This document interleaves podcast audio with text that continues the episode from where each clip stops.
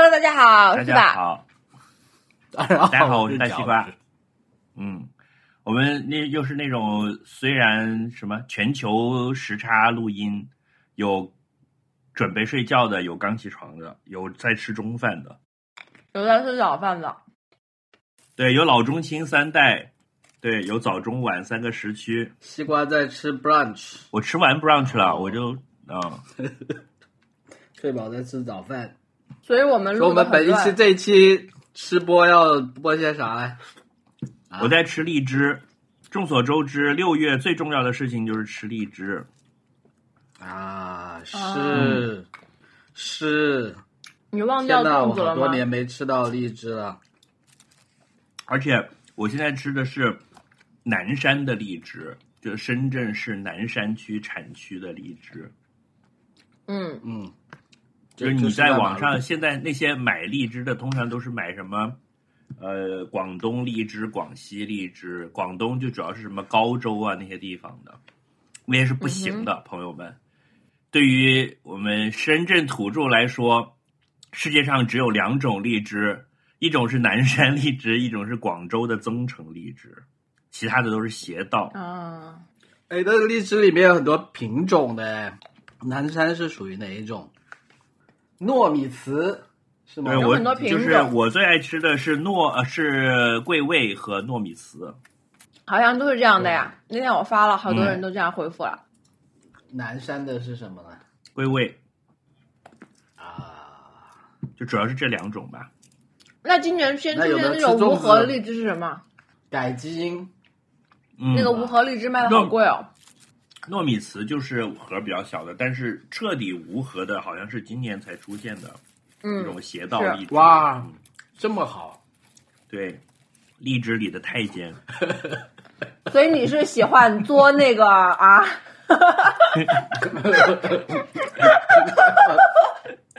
对，没有核的，这个西瓜不喜欢。对，喜欢喜欢 做那个，吃到最后可以做一下。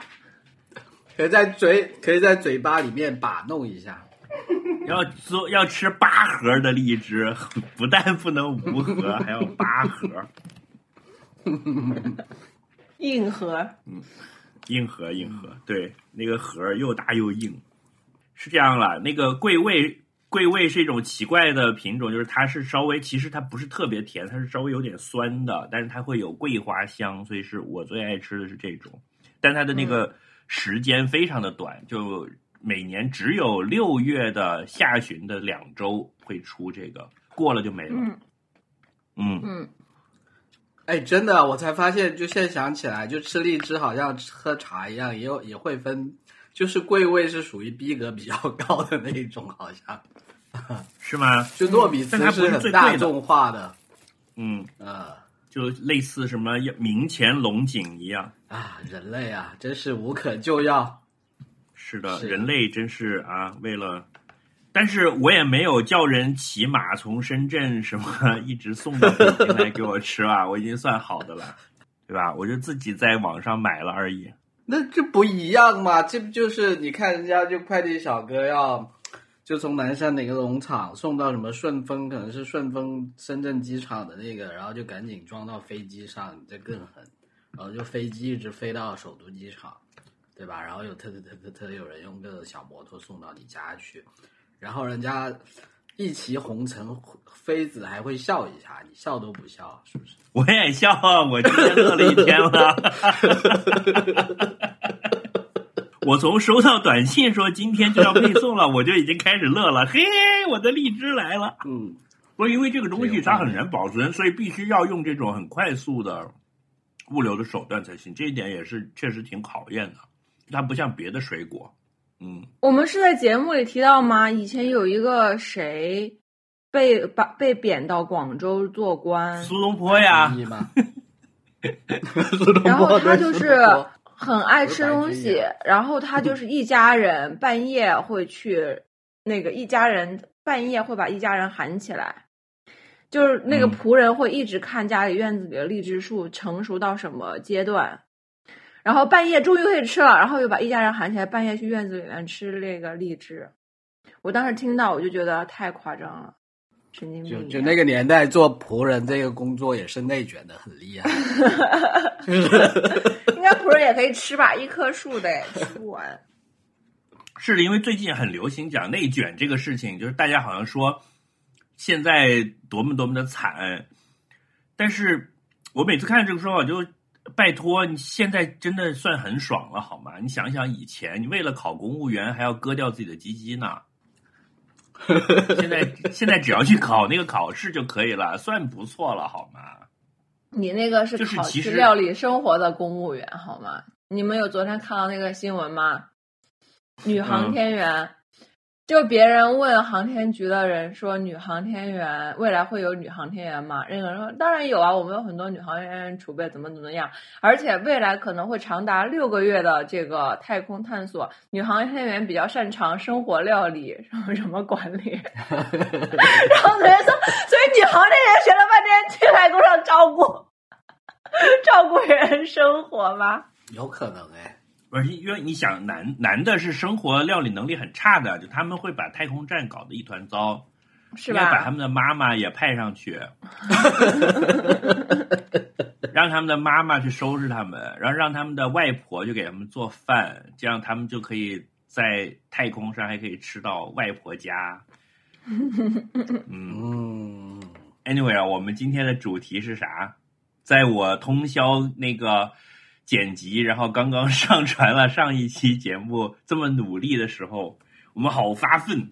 发奋图，强。一一年有那么一两次，我不知道今天要录什么，你不是说我们今天要聊课外班吗？我给对了四个话题嘛，那就聊吧。啊，你有什么那个课外班在学习？我来我来念一下你的你的你的原话啊。崔宝老师说，我先说明，我不承认啊，我不承认这是我的原话。我们的课外话题，我们的课外班，我可以推荐一些好玩的可以上的课外班。我觉得可以讲的东西还蛮多的，从小上过的课外班，成年后上的课外班，中年人给孩子上的课外班都可以讲。来吧，那我们最后一个话题，我们三个没法讲。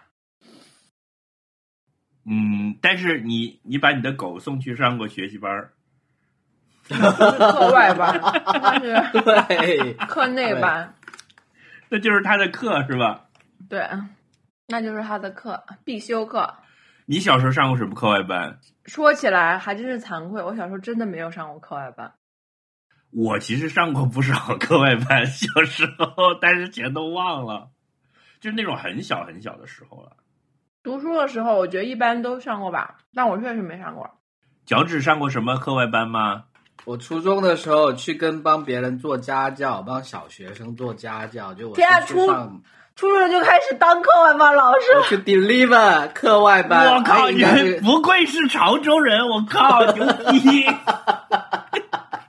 从初中就开始自力更生了，好那当然厉害啊！然后存了钱就买了房了，是吧？初中的时候就已经鬼交买了首付他们。不是买房吧，是买门面吧？先先买门面，再买房。是是是，就投资商铺了，是吧？买了几个糯米糍，其实为什么我提这个话题，还因为最近有一个那个新闻嘛，就是不让上网课了。首先，最早是零对对对零到六岁，就是学龄前的网课是完全不允许，就是做广告了，这是最开始。有一大堆正在融资、准备上市的公司，都一下子就没了。嗯，是，哎，所以翠宝，我我我印象中的时间线不是这样，我印象中的时间线是你那天提议说我们要聊课外班，然后我跟希望都说好，都说好，然后第二天 那个新闻就出来了，好你看我们的乌鸦嘴本色又一次应验了。好像是教育司 教教育部弄设立的那个什么专门 regulate 课外班的司，好像是在我们选题之后提出来的。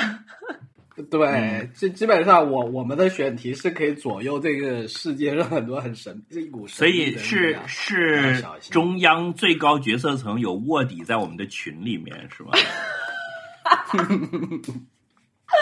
哎，其实算了，我承认吧，就是我本人。不是啊，那都是都是 AI 来的呀，其实是有的希望，只是不是我们哦三个人。对，就现在就有一双眼眼睛盯着我们的群呢。不过可惜我们没有打字，他们看不到。我我我是觉得，嗯，课外班这个东西，呃，我从来没上过啊。小学的时候，小小从小的时候都没有上过。那我觉得还是对于父母来讲，可能并不是一个说完全是为了提高学习吧。现在想想，已到了做父母的年 纪，哎，真的，我觉得是一个把孩子扔出去的 很好的机会，让他 晚一点回家，对啊，是是。就是相当于呃，你把他送到学校，日托服务。你，就那个日托了，然后下午四点就该接了，但是你得六点才下班，所以呢，你就找了一个家中的，给他再加一点。是。你你这么说是非常有道理。我就是那个晚上上门去帮人家中的老师，就我在开补习班的时候。对啊，但那也有人帮忙看孩子嘛，父母可以去玩啊什么的。那你为什么小时候会没有上过课外班啊？我觉得你你小时候已经九十年代应该已经挺那啥了，不像我们还是荒蛮时期。我认识的，对我认识的同期的朋友都上课外班。我觉得可能是因为我爸妈，就是因为我爸妈是老师，所以他们意识到那个课外班也挺扯淡的，所以就并不愿意花 钱让我去上。啊，然后我就每天都在家里玩啊。我们因为在院子里面就挺安全的嘛，就去院子里面玩，下课了就去玩，从来没上过课外班。但因为我妈就是给别人上课外班嘛，所以就我家里我我妈总是客厅里面总是有人在上课外班，尤其暑假的时候，我包括暑期我从来没有补过习。就是我父母真的是能省则省，一分钱也不花的那种。这种就听起来典型就是凡尔赛，就是为啥？就好像说，我小时候从来没有去过公园啊，为什么呢？因为我在凡尔赛宫长大，外面的公园还没有我家大。没有啊，我妈只是补英语嘛，但是还有很多补语文啊什么的，我也从来没有补过。但我感觉是因为我读书比较小，所以我上课就是我我的学习成绩总是超过我父母的预期，which 也不高，就是因为我比我同学小嘛，所以就从从最开始的时候，他们就觉得说啊，不要考倒数就可以了。就留一级也没关系。哎，对，然后我就一直都没有考倒数，所以他们就没有那个紧迫感，就是需要怎么样一下。而且我觉得那个时候觉得报补习班还是一笔开支吧，虽然也不大了，就觉得没有那个。翠宝，嗯，你今天聊这个话题是一种代偿，对吧？就童年时候你这个缺，就是对你童年时候这个所缺少的那个东西，我们今天来聊一聊，这样就是填补你心灵空缺的一角。对，我觉得就是没有经验，居然我我我忽然觉得为什么我要我忽然为什么我要讲这个，就是有一点不太一样。但是我小学的时候上过音乐课外班，因为我学乐器嘛，所以就是对啊，这些肯定都是会学一点的吧？就是对啊，这也这也嗯算、啊。我觉得中国的家长，如果不是那种特别困难的家庭，只要稍微有点余裕，还是都会搞一点这种东西的。对，上上啊嗯、上一些，我就我就只上过乐器的课外班，然后其他的都没有。那个那个回忆就是很痛苦的，就记得每天就是到了周日的早上去在外面吃吃早饭要去的时候，我就在内心里祈祷那个老师有事关门了。而且重点是在 over the years，大概五年之间有一次，老师真的就是好像是要去医院还是什么，就关门了，到门口。你的诅我那咒天真的很高兴。我我就我就永远记得那天，我真的特别高兴，就是去到那个门 那里，因为以前每次去那里我都去的有点晚，就是里面都有很多声音。那天去那里就很寂静，听起来好可我就对怜啊！我就对那了才件事情实现了一次，对，我就对那我就对那个寂静的门特别有印象，一直到现在都记得那个，因为我就很回家回家去玩了。其实我现在想想，其实也没什么，因为就在那儿待大概两三个小时，真的也没什么。但是我就是有一种，就是特别的欢欣，这是我对课外班最最深最深的记忆。其他的对我来说都还好。我觉得还好啊。就是我我我我有一种就是观察，呃，父母对你的那个责任，就是对你的培养的这个希望越大，你要嗯练的那个乐器就越大，你知道吗？就是跟这个是成正比的，就是有一些小孩儿是学钢琴的，你知道，啊，就可能家里比较有钱，对，然后最大的乐器什么最又比较 望望子成龙，次一点的学大提琴，然后再次一点学电子琴，然后就是这些拉的什么小提琴啊，拉二胡的呀。然后你知道我嗯小学是学什么的吗？嗯，管风琴学那种我查到了，世界上最大的乐器是管风琴。啊 管风琴应该没有人家里学，那都是在教堂才有的。学。我小时候是吹那种五块钱一根塑料管的那种木桶短笛，有那种六个眼儿的。那个不是学校音乐课会教吗？会教小星星。，对，我也学过。但是有那个之前，我跟我爸说，看到同学学钢琴，我说我也想学音乐，我爸就问我说你要不要学口琴？嗯，但是我觉得他是想让我学口哨的。学什么？口学口 哨要学吗？我爸问我说你会吹口哨吗？要不要我教哦你吹口哨？嗯。那那就是体积最小的乐器是吧？吹口哨。对呀、你还可以比口哨稍微豪华一点，可以吹一片叶子呀。嗯嗯，嗯，吹叶。所以脚趾，你小时候有学一门乐器吗？没啊，嗯不算学咯，就是、啊。就是那种玩具里面，我想想起来有一个电子琴，嗯。啊，然后呢，你知道电子琴就很好，就是它有一个功能，这算不是最早的 AI，最早的人工智能，就是你可以按一个键，噔，然后它就会自己弹自己，它 自己在那里，然后你就只要坐在那里装模作样就可以了，所以就是就他录了一首歌在里面，是吧因？为他来的时候，其实那些电子琴，其实我觉得就是一个，就是其实不是真的电子琴啊，就是它是一个看起来有琴键的这么一个东西，然后它里的玩具有一些什么，对对对，就是一个玩具，它里面可能有一些芯片，就是会就就有几首歌嘛，就是那种就是那种怎么讲呢？就最早的那种什么八位还是十六位的怀疑，就是那种音乐嘞，就是会有一些经典名曲在里面，然后你你一按它就会什么啊，祝你生日快乐，哒哒哒哒哒哒这种。哦，那人家是幼儿玩具了，我还以为是稍微是稍微偏玩具一点的。我我没有正经学过这些东西哦，其实其实跟你的环境有关啦，就是说，反反正在我那个年纪，至少在我上大学之前，可能在在我老家那边都没有，就是好像大家没有这种习惯，是没有这个概念，就就你可能会请人去你家里，啊、或者你去学，就是都是学跟你主科有关的，就那种大 家闲做生意，对，不是不是，就是就是对啊，就你要么就出来做，你要不就出来做生意，你要读书你就去去去不呃对啊，你要不你要读书你就去学语文、数学，就是会考试的呀。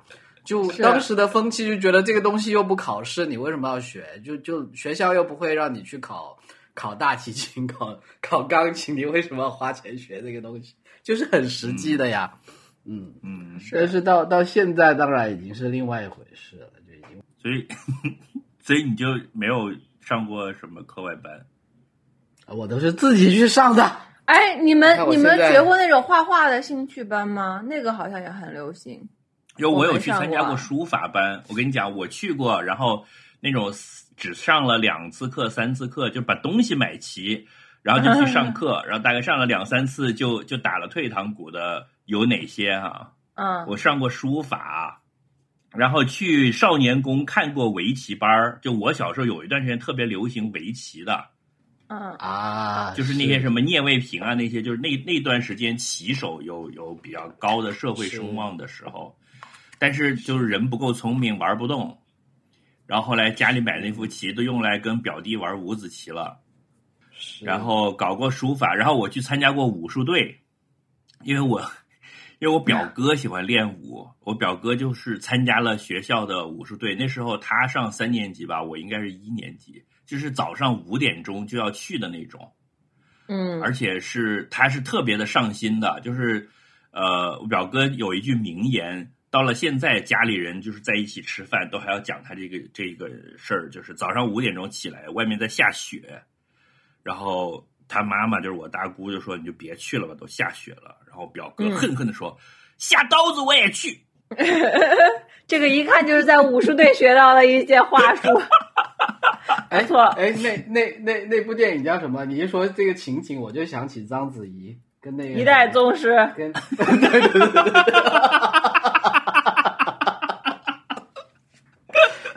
跟梁朝伟吗？是是，那个没有说下刀子也去吧，然后知道啊，就我脸脸上就想起章子怡那一副，就是你知道她的那个表情，就是愤愤不平的的样子对是吧？嗯对，然后我就跟着去了一次，然后我的印象里面就只有那种模模糊糊的，就是那个场景呢，有点像后来像鲁迅的名作《药》，就是《药》这篇小说一开始讲那个老栓早上起来去刑场买人血馒头，就有一段那个气氛描写非常的到位。就是说外面又有雾，又黑漆漆的。我第一次跟我表哥去武术队训练，就是这种感觉。就早上五点钟，天还没亮，然后我们就穿上衣服就出去了，然后四下里静悄悄有雾，然后走到学校，到了那个体育馆，就听见里面朦朦胧胧有人声。然后我记忆最深刻的就是上完了课之后去食堂吃了一个大馒头，那个馒头是很啊香。香啊啊！对，因为很饿，你你想早上五点钟就起来，然后又吭吭吭练一通踢腿呀、什么的，又又 又压腿又踢腿的，然后到了七点钟才能到食堂吃一个馒头，然后那个馒头夹着点酸豆角什么的，哎呀，真好吃！这就是我的习武的经历了。早年间跟中国传统武术的亲密接触，就这一段儿。所以后来因为起不来，再也没入过武林，就就我是一个多么懒、多么不愿意吃苦的人啊！就去了两次，我就不去了。然后我表哥就继续去，他是真的爱这个，他后来一直到很后来都还在练。嗯，嗯，嗯，对少林铁裆功。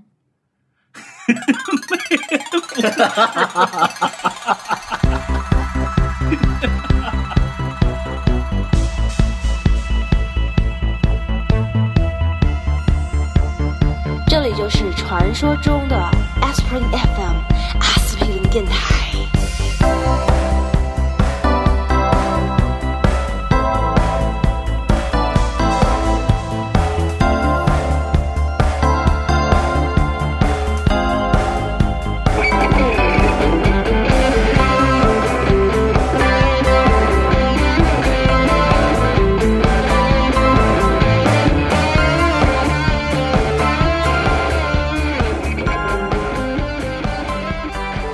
你后来你那个二胡就学了五年吗？没有啊，我应该没有学到五年，应该学了四年。他就学了五天，就拉的这么好了。学了小学，我忘了是几年级开始学，到高中就那你这很厉害哦！你这是从从小学一直学到了高中，你还是童子功呢？你真的是走专业路线的，可以？不是，我跟你讲，这个就是我想我想说的一个关于我的观察，就是哎呀，我们这个嗯应该跟那些教育类节目串台，就是小朋友小朋友这个就是。不是谈我们以前啊，因为以前就有啥学啥啥流行，爸妈也没有什么过多的思考，就想托管一下就无所谓了。但以我个嗯人的经历来看，我发现一个问题，就是其实我发现我父母给我选为什么选二胡，就是我我后来读大学或者见对朋友，别人都说你二胡为什么选二胡？其实我一直都没有思考过这个问题。后来我发现，我不知道我 4S 比较父母合适吧。不是你你小时候视力不太好，我我就是我也不没有我我我也没有问过我父母啊，我觉得他们可能也是随便选的。但是我后来发现，为什么我学二胡，是因为在我们当地就是有一个很厉害的拉二胡的人，但是我们嗯当地没有钢琴演奏家，也没有小提琴演奏家。就是在如果你竖向比较啊各项乐器，这个二胡的这个人是当地最牛逼的。嗯。嗯，明白明白。嗯，然后所以 跟他学呢，就是你学到很多二胡之外的东西，因为他其实就有点像分数考的最高，KOL，也不是，就嗯好像是语文可以考一百二十分，数学有可以考一百五十分的，然后英语有可以考一百一十分的，就这种科。然后二胡它可以考的最高，但它可以考的最高，它并不一定只是二胡型。它肯定是在各方面，它都有一些见解。然后你其实学的过程中是学很多这种东西。然后包括我后来读大学，这个老师就给我引荐了中央音乐学院民乐系民民民乐学院的院长，他也教过我。嗯我在我在学校的时候，但是这种 connection 就是只有他有。嗯。然后他当时有很多学生去了专业你看，你，的爸妈对你的这个教育是，就是明显是倾注了比比我的父母要更多的注意力的，就是他们不是啊我刚刚说了我没有我觉得没有。我觉得这个当时思路是觉得他或或者嗯 anyway，就这个思路很重要了，就是说是是会给很多现在的父母很多启发。就你送小孩去学东西的时候，可能学什么东西是一回事，是吧？你要想你要送他去跟谁学，对吧？可能反而这个是更重要的一个事情。对，嗯而且就是我还觉得一个什么呢？就是你你作为一个家长，你肯定不可能时时刻刻都 reach 到这个社会里面的所有顶尖的老师，那也是要看在你能够就是找到的老师里面。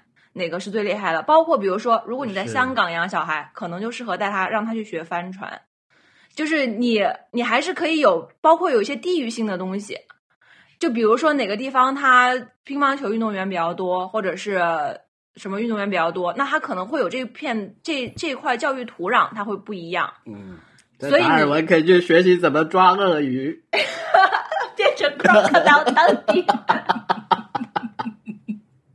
不是，那这这个肯定了，就是这个是因地制宜的嘛。就你在那个地方，比如说你在东北，你可就可以学滑雪了嘛，嗯，对，对吧？你你在新疆非要学帆船，那你就怎么办呢？也也不是，是是好像是因为新新呃香港队的那个帆船很厉害吧？嗯，就是啊，是他们这个在拿环境过奥运不是说会是的，地理条件，而是教育资源嘛。对对嗯对对对，就好像在嗯中国，那很多小朋友就学乒乓球一样嘛。但是你也要看你那个但是湖北是跳水，大省，你知道吗？我这不知道。就以前那个跳水队的训练是在武汉的，然后嗯，有很多跳水名将都是湖北出来的呀。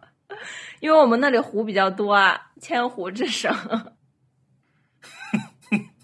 对啊，所以翠宝他说他说的不是地理条件嘛，他说的是这个师资力量，人，文哎，师资力量，这个这个蛮重要，这是我发现的一个。哎，我所以这个在所以这个在北北京就就很有很有先天优势，很很好就是，对，这就是为什么说北京大城市教育优势。对，嗯，但是也是一样的，就你我们这平头老百姓，你也找不到，你也需要去看嘛。就是你找这个班，这个老师他就就针对，主要是针对兴趣班，这个老师他主要是什么？因为我觉得老师教学之外的东西还蛮多的，但是这个往往是被大家忽视的。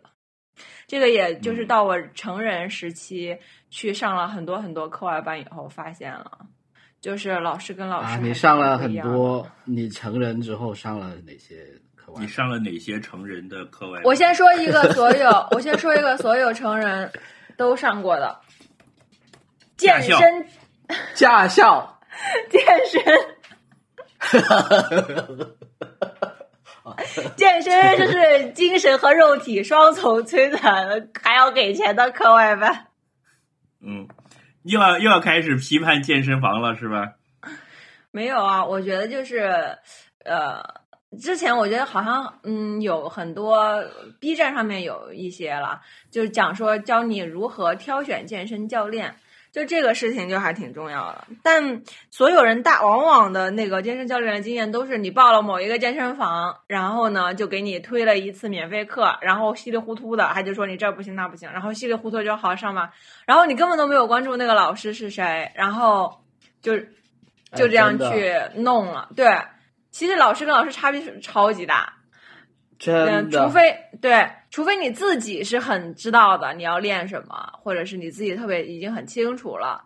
那除此之外的话，那个老师就对你就是有一定的影响吧，也不用也不用说影响非常大，因为大家都不会听健身教练的嘛，就是他说什么练，回家哎该怎么样还是怎么样。是是这样子的，就是我你这么一说，我就真的回忆我的亲身经历，就是就就是在所有的健身教练里面呢，就确实有一个健身教练是特别好的，你就觉得他就好的地方就是说。你你回忆起来哈、就就哪两个维度呢？第一就是他是最愿意跟你讲很多，当然也看人了，就他是更愿意跟我讲很多理论的东西的。就就是有很多健身教练一上来啊，你做这个做那个，然后做完拜拜，然后他就会跟你讲啊，你你这个什么，你为什么要做这个？就就他为什么要这么做？就就他嗯告诉你说这个节奏要怎么配合，然后他会告诉你，就是说其实最理想的呢是要这样这样这样，但是因为你嗯一周只能来两次，那我们就这样这样这样，但是呢，对，然后每一个动作他又会跟你讲，就是说这个动作为什么要这样子，是因为你这样做呢就可以练到这个肌肉，然后他会看告诉你为什么，就说他今天要做这几个动作呢，为为什么是要这么搭配什么的。然后我后来，第一是他愿意跟你讲哈，第二他是有这么一个理论基础。然后我后来对比了一下，就是这个就怎么讲呢？第一就是他是相对比较年轻的，就是他是对这个行业还是有热情的。怎么有热情呢？他他自己会报很多比赛的，然后他在、在这些比赛他都要提前准备嘛，提前准备呢，他就会他自己会有一个计划，然后这个计划怎么怎么的，就他有时候他他比如说他不不不让你练这个东西，因为你没到那个阶段。但但他会跟你说啊，我最近会这么这样这样这样，因为会会这么这么，然后比赛的时候就怎么样怎么样，然后你一听你就突然就就知道你你你知道了这个理论之后呢，你就容易去指导，你就知道为什么教练让我这么做了，你就做起来会更愿意去去投入这个精力。嗯然后还有就是他本身也是科班出身的，他好像因为北京就是有这种。在其他地方不太容易见到的一些院校嘛，他好像就是媒体大毕业的专业，他就是在体育院校里面，他可能以前是学其他的，就不是健身的，但是很多东西是相通的嘛，就他对很多对这种理论基础就很扎实。然后呢，就你对比之下就会发现啊，可能很多以前那教练就来了，让你哎做做做做完了好，下课就你就觉得真的很不一样哦。是，而且我觉得他的激情也会感染你。就是有的人就是是啊，我打份工，对吧？自己愁眉苦脸的来了，就愁眉苦脸的干完。哎，但有的人他特别有兴趣，那个东西是还是挺无价的，我觉得。是，对是，对哎，真的，这个不管什么行业都这样。嗯，对，嗯，学音乐的就更加对，兴趣兴趣班里面其实都是这样，因为他启启蒙你的兴趣嘛。其实你说白了，你可以不感兴趣，但很多时候是那个带你入门的人，他本身就是那个样子，怎么怎么还愿意入门，对吧？嗯，我初中的时候就参加了学校的管乐队，就吹过几天单簧管儿，嗯、然后就是现在回想起来，这个事情对我意义非常重大。虽然一共就在那儿待了两年多，不到三年的时间，然后一直到最后，我也都只会吹的歌就是三四首。就是因为你知道学校的管乐队来来回回就演那几首歌就够了，就是运动会的时候当当那当当。当当当当当当哎，当，对，这个嗯叫当当《解放军进行曲》。当当当当当当当当当当当当当当当当当当，就是这几首歌就够了。但是在这个过程中，你看我们要要要分组，要自己练，练完了呢，要每个周末要合练。呃，然后我们那个老师就是刚才你讲这个，就是他是一个一个上海人，然后可能当时八十年代调动工作到深圳，可能也孤家寡人、单身青年吧。他就对音乐非常有热情，然后呢，就是我们经常就排练的时候不认真，比如说在下面讲小话呀什么的。然后有一次就是离演出已经很近了，然后还排的不好，然后我们在那里讲话，然后老师就就很生气，就把这个指挥棒给摔了，然后就大骂了我们一通。然后这种你知道那个时候我们是留下来晚上排练的，就已经可能七点多快八点了，就你的感觉是整个学校都全部静下来了，除了我们那个排练室外面的灯全部都黑掉了。然后等到他一发飙呢。我们所有人就不吭声了嘛？就我到现在都还能够记起那种寂静，就你觉得四下里一点声音都没有，然后我就看见老师哭了，就他很生气，就是一个一个男的老师。被你们在我们一帮 对在一帮 是。淘气的小男孩面前流下了眼泪，说我我当时感觉到非常的震惊，然后呢？我记得有个细节，就是他也转过身去，他背过身去，就是想想擦一擦，但是桌上也没有纸可以擦，他就只拿了一包已经空了的纸巾的那个塑料袋儿，就是本来可以从里面抽一张纸巾嘛，但因为已经没有了，就只有那个塑料袋儿，他就拿着那个塑料袋儿在脸上抹了两下，我就依然深深的记得这个事情。那后来在演出这些这个过程里面，我觉得基本上。培养了我最早对音乐的爱好，就是虽然我那时候也没有很认真练啊，好像也挺操蛋的，但是在演出的时候，你是实实在在的感觉到了那种快乐的，就是当几十个乐器一起上来的时候，就它有一种很神奇的像魔法一样的东西，就是平时你自己练是这个音，然后当当当，大家一起起来，哇一下就就好像你那个牛肉和芝士。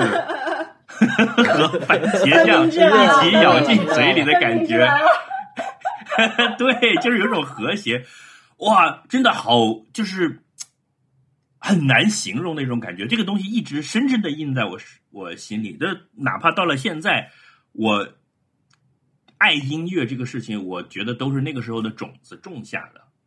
是，就不是有一句话，就就说搞音乐的人是不会学坏的嘛？我觉得是有道理的，嗯。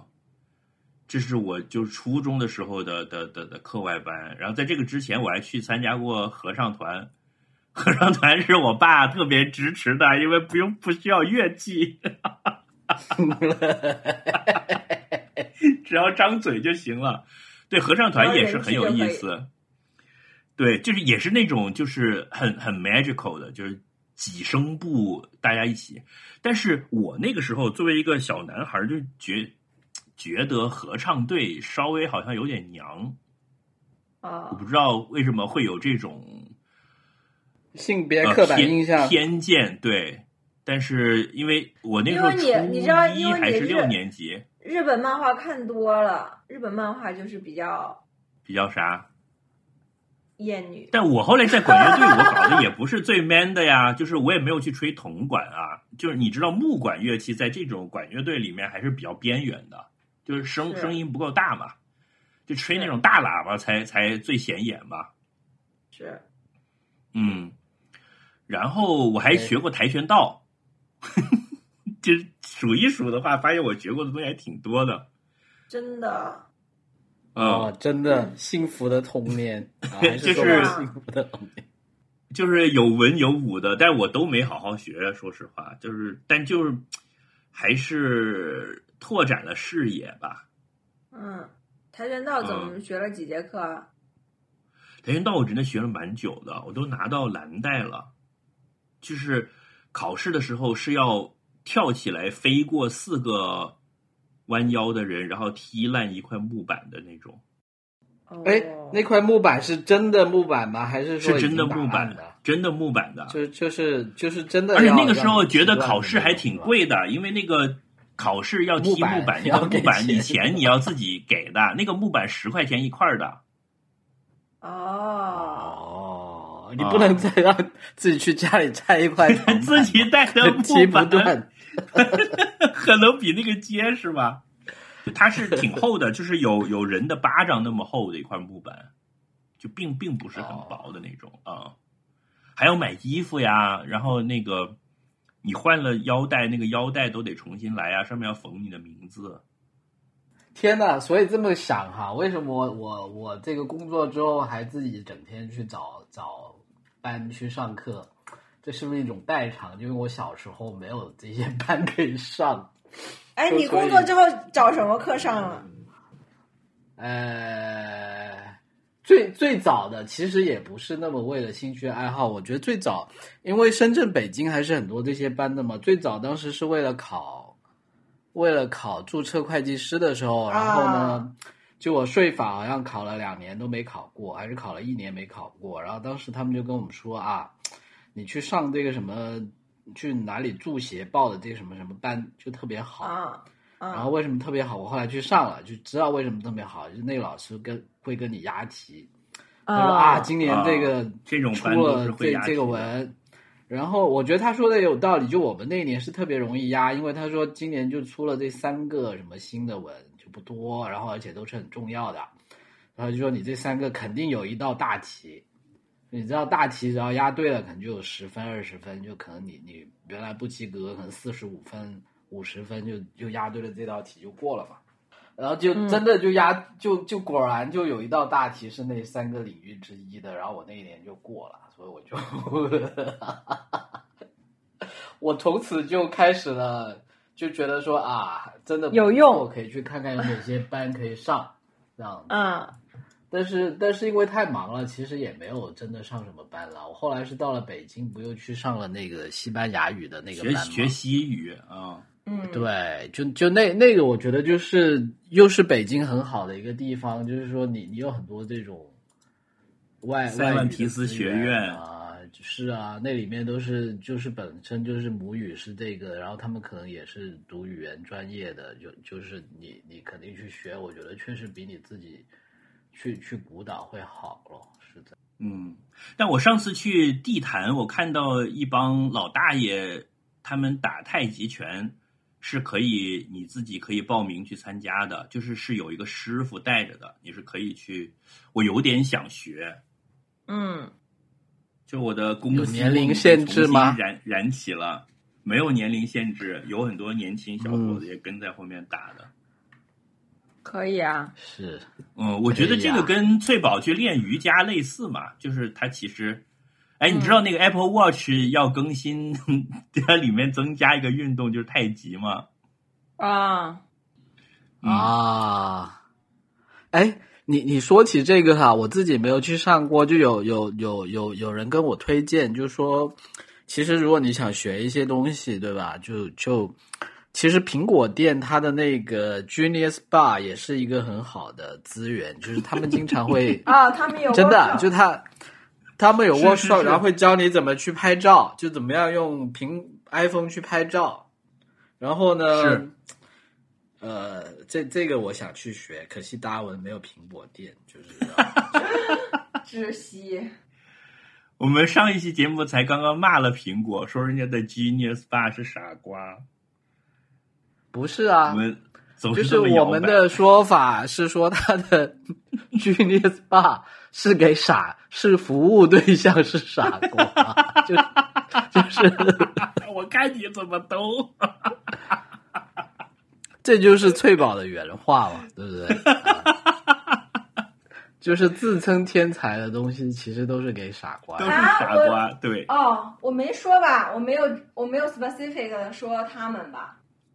没，你你不是 specific 说他们，你是说你是说他们的手表，你不是说他们。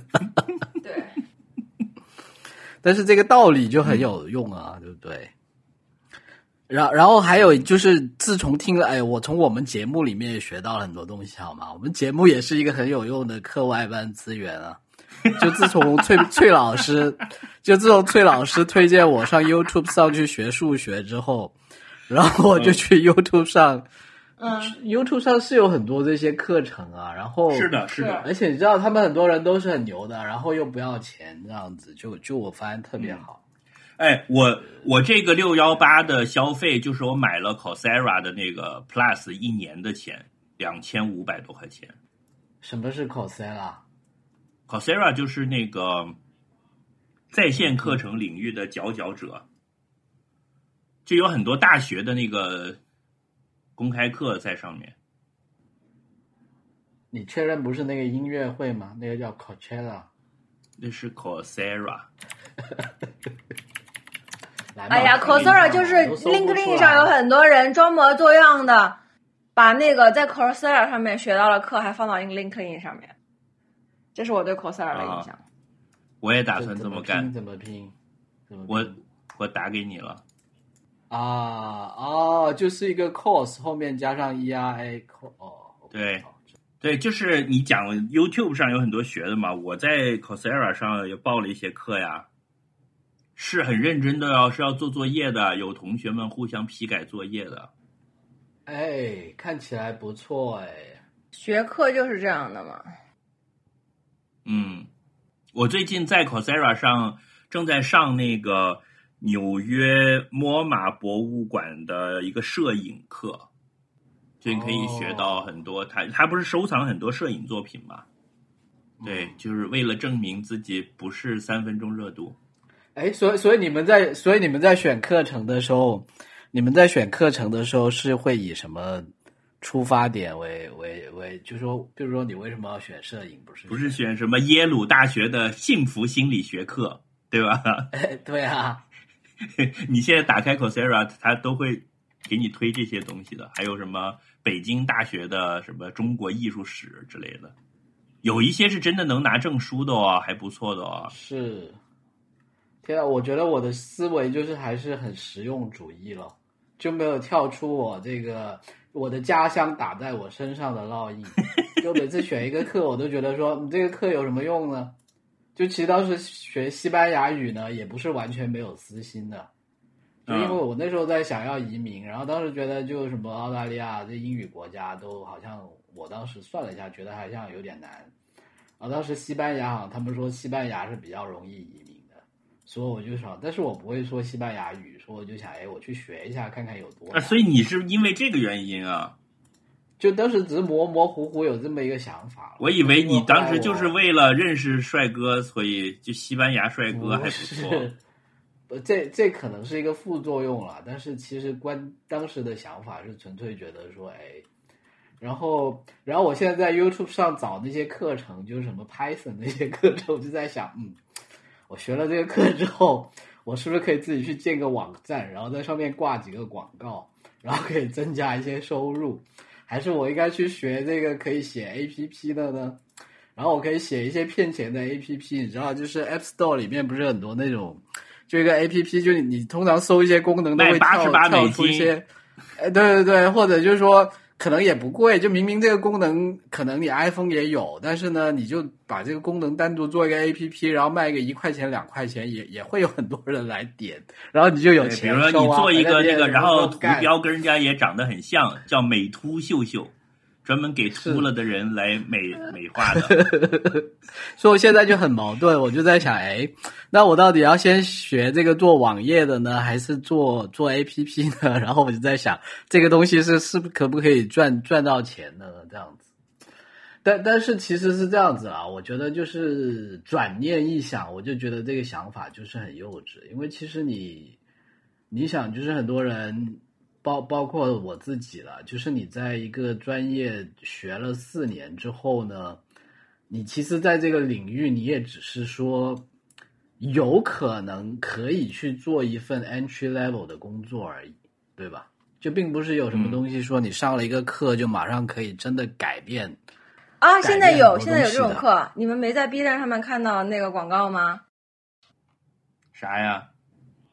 呃，就是有一些呃建模还有剪辑视频的，因为现在剪辑视频的需嗯求特别大，就是还有、还有就是画画那个插画的。嗯 B 站上面现在有很多那种广告，它都是以叫做上完马上可以接单这样。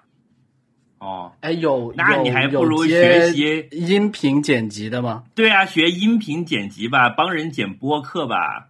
现在不是哎你看播客爆发了，有无数人在录播客，但是都没有人剪播客。我觉得我可以干剪播客。那你你算了吧，你你一年我们自己一期节目三个月才上线，你贻笑剪三个大方月，贻笑大方，对呀、哎呀，成语用的不错啊。还贻笑大方。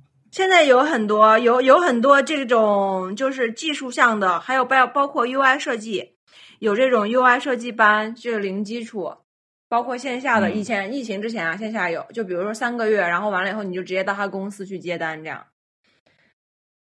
哦，哎，然后然后然后 UI 设计、呃画画和视频剪辑这三个是目前需求量很大的。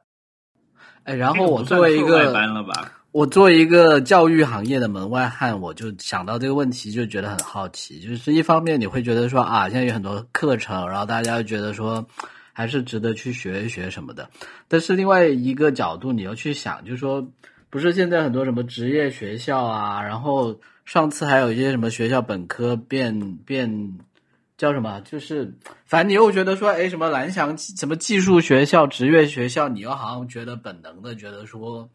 就是怎么讲呢？就是逼格不够高，对吧？嗯但这其实嗯本身是不是有点矛盾呢？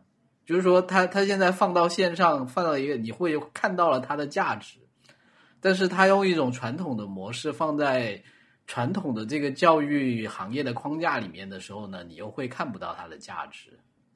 这是这这又是怎么一回事呢？就是这是包装的问题吧？就是说，就是说我在小红书上学习挖掘机驾驶就觉得很假，但是我如果花了四百块人民币一个月的费用在 Coursera 上学，然后是密歇根大学的挖掘机驾驶专业，然后完了之后会有会有给我一个证书的，我就觉得很牛。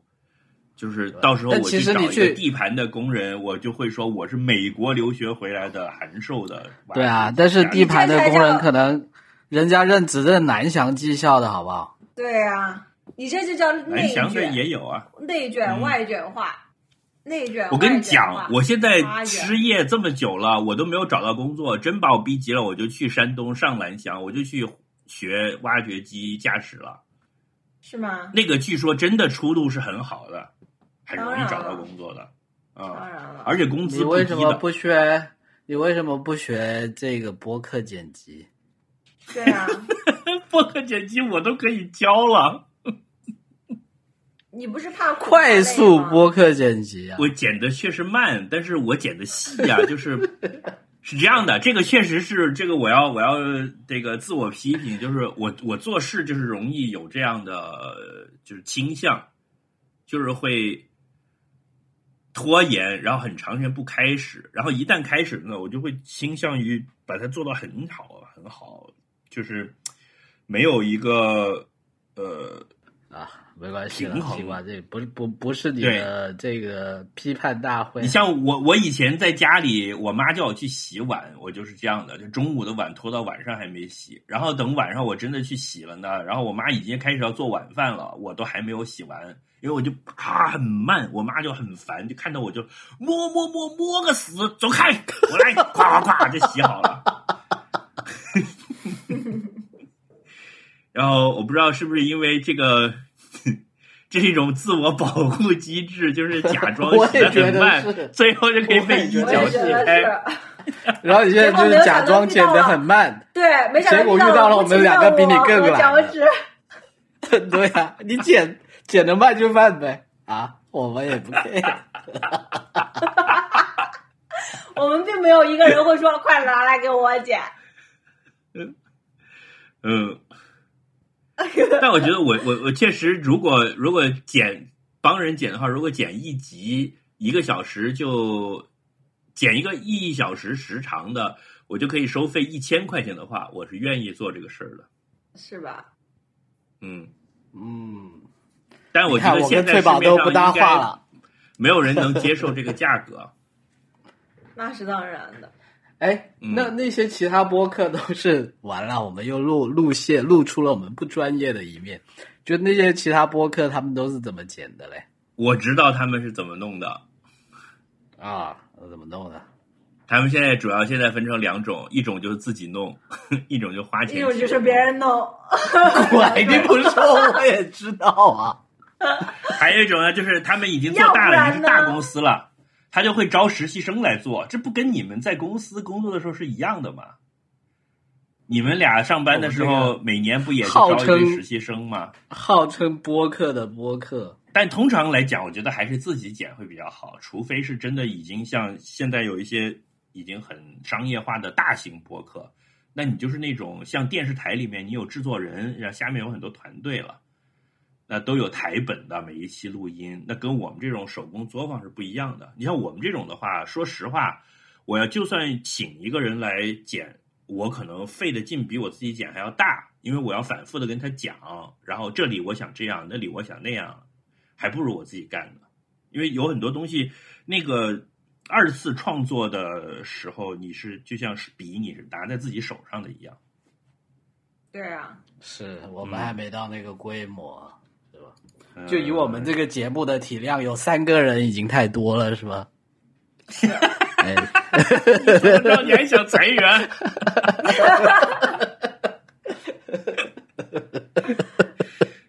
你是根据我们的财务状况，刚刚脚趾那个说了一个，就是说这个课外班能够对自己的赚能够赚钱和对自己的工作有影响，我就想这是我批判的阵哈。对对对对对，这样我就想是不想起了对的前一阵儿，我就对想起了前一阵特别火的那种什么得到哦，不是得是得到，还有就什么什么位到位，就是得到吧？还有什么就是类似于得到的一些，就是所谓的知。识付费那一波嘛。哎，对对对对对对，那个我就觉得哎我也特别想说恶那个心花钱哎，找我跟你的看法不一样。啊。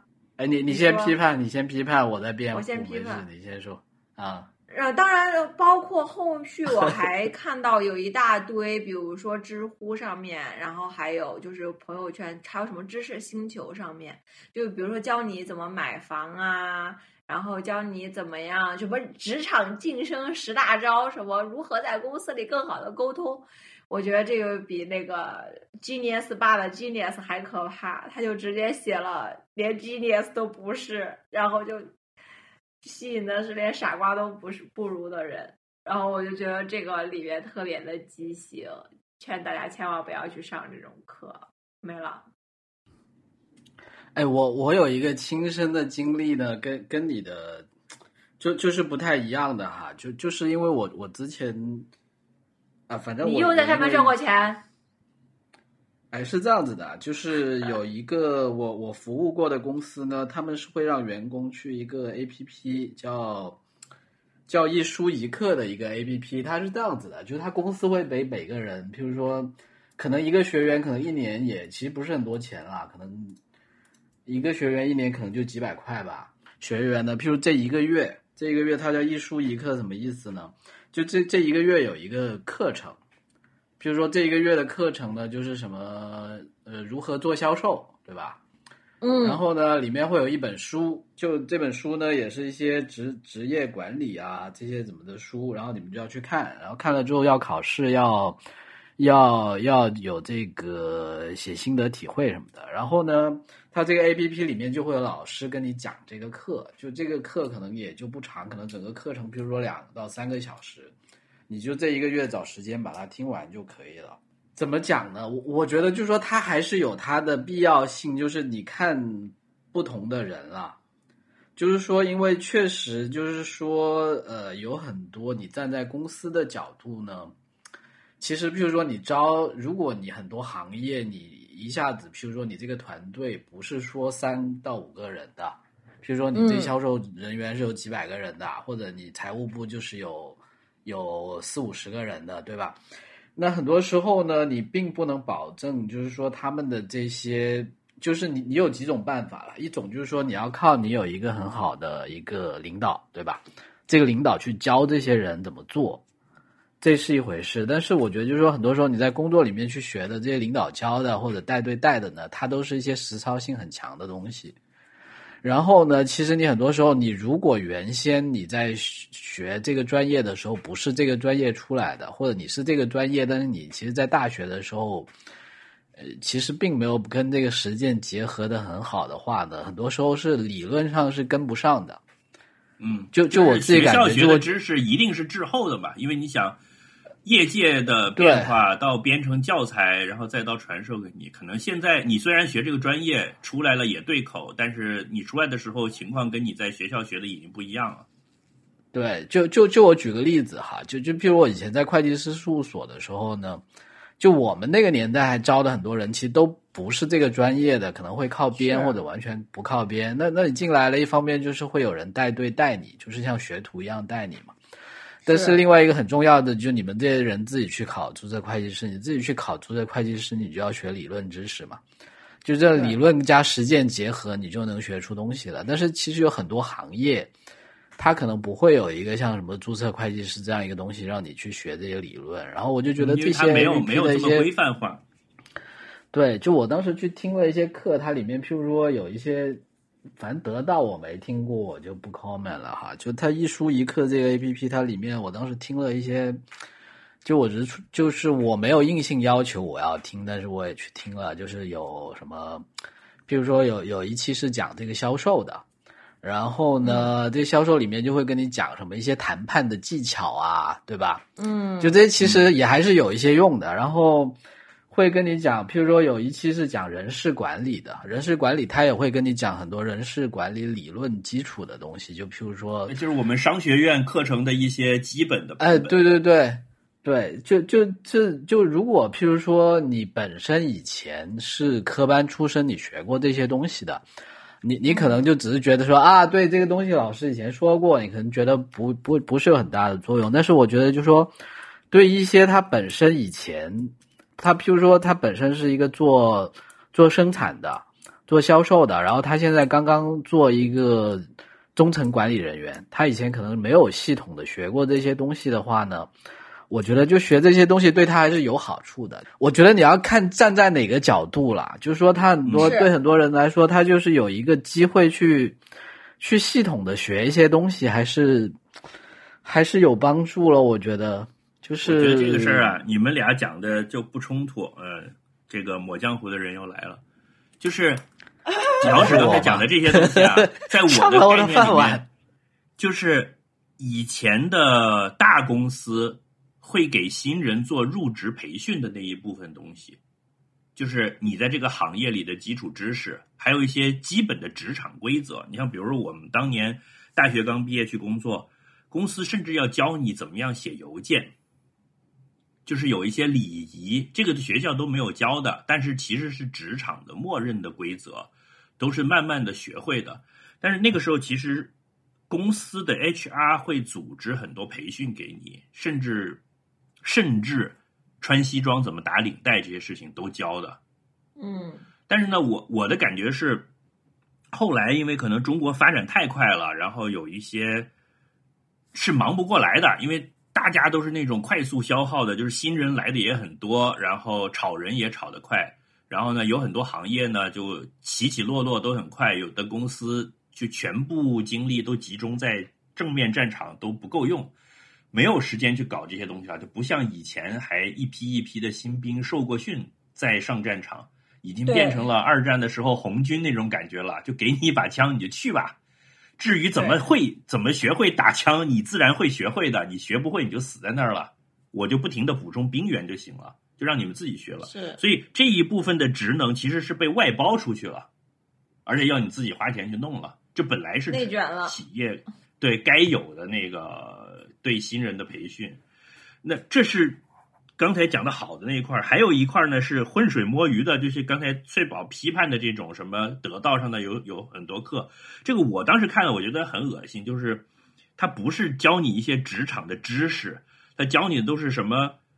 你花十块钱听个课，是我教你如何在大公司摸鱼，我如何啊去给上司拍马屁。听起来不有这有这很多是这种东西可以去做老师。你拉倒吧！你我这是哎我的我饭碗，我们可以拉屎。翠宝，我们可以做一期选题，就如何摸鱼，哎如何摸？鱼？呃，就是公司的办公室在十楼，然后要特意坐电梯到三楼去上厕所，然后还碰到了同事，然后你就你就知道我们俩都是摸鱼高手，就这这一挂的。我觉得那个就所谓的知识付费那一波的时候，有好多是这种东西，就是他其实是欺负啊对这些初出茅庐的年轻人，屁都不懂，然后就就讲一些这种其实不对的道理。我我你这么一说，我我我我明白了。就其实这样子啊，我自己感觉就是说，很多时候这些其实讲的课呢，可能其实往往是越具体、越细的东西，可能往往可能还你更容易分辨是不是有用。就其实很多东西是，如果他说的是一个很大而化之的东西，你就要很小心了，对不对？就就我譬如说宁愿呃呃，对，上这节课告诉你人生的意义，对吧？这很可能就是马原张皇，就这种。对，什么职场守则之类的，我宁愿你说职场，你上班的第一天穿西装怎么穿，领带怎么打，怎么擦亮你的皮鞋，或者说如何整理你的公文包，我觉得都都 OK，都好过那种说什么职场生存手册，教你三年升职，三年升职，你在不同的行业升法根本就不一样，对，是，是啊？嗯，嗯。有道理。我我是我是课外班这个东西，我我感兴趣的是，我觉得最近这几年有很多就是蔚然成风的，比如说有很多我有朋友去学跑步的，就是你知道以前有个说法，就是说男男的到了中年就会去去跑马，女的到了中年就去搞烘焙，对吧？嗯嗯，这两种都是有学习班的，你知道吗？跑步有什么学习班？哎，帮你提高成绩啊，教你怎么纠正动作呀，然后是有专业教练教跑步的，哦，而且还挺贵的，那个课程好好几千呢。就是比如说你要是报了一个九月份的比赛，它会有一个四个月的课程，你就从嗯四月底五月份就开始，然后教练给你编计划，然后教你怎么样纠正跑姿啊，提高步频啊，然后会有专门的计划，就是相当于比较专业的训练，可能比健身房的健身教练要要更有针对性一些。嗯他是做对做跑步的嘛？对，然后也有什么烘焙的学习班，然后前两年有那种特别蔚然成风的学画画的对，油画班，嗯，这种就是怎么说呢？就感觉到一种生活品味上的需求，其实大家还是都很需要的。就是我见过的有插花的、烘焙的、呃油画，然后有专门针对成年人的舞蹈、音乐。就不再是传统概念里面小孩子去学才艺，为了将来上学的那种，而是真的就是大人在业余时间享受的那一类的。这好像是最近这几年开始有的，以前都很少看到这种东西。因为现在不生孩子的人多了，不用给孩子报班儿，就给自己报班儿呗。